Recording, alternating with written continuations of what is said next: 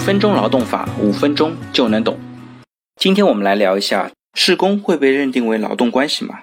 某公司呢，电话约小张到公司来施工。小张上午八点左右到达了公司，一直工作到当天的晚上八点左右才从公司回家。小张在回家途中啊，不幸发生了交通事故，经抢救无效死亡。家属认为，小张下班途中发生了交通事故，并且在事故当中并没有负主要的责任，应当属于是工伤。但是公司却认为啊，双方是施工，不存在劳动关系。出于人道主义的考虑呢，公司也愿意承担部分的责任。但是小张不属于工伤，最终双方对簿公堂。经过仲裁一审、二审，二审的法院认为，小张接到公司工作人员的电话通知去施工，虽然双方没有签订书面的劳动合同，但是小张按照公司的安排从事了相应的工作，因此呢，双方形成了事实劳动关系。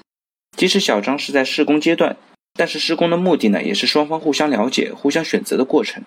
这个过程实际上就是法律意义上的试用期。根据法律规定，试用期包括在劳动合同期限内，因此即使是施工，也应当认定双方存在劳动关系。在实践当中啊，经常有些企业在招用员工的过程当中加入施工的环节。一方面呢，是因为招聘的客观需要，有些岗位确实需要对应聘者的技能进行实地的检测。比如说一些驾驶员、机械操作等岗位。另一方面呢，是因为企业想通过试工测试应聘者是否能够吃苦耐劳，是否能够适应工作的环境，是否能够胜任工作，以达到提高招聘准确性、降低员工离职率、节省成本的目的。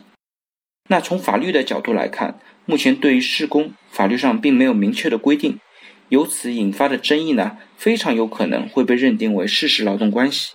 这也就提醒各个企业。应当慎重安排求职者施工。如果确实因为招聘岗位的客观需要施工，那么呢，企业在安排施工的时候也应当注意安全措施，比如说给予必要的操作安全提示、告知，或者安排熟练的员工给予施工人员现场的指导和协助等等。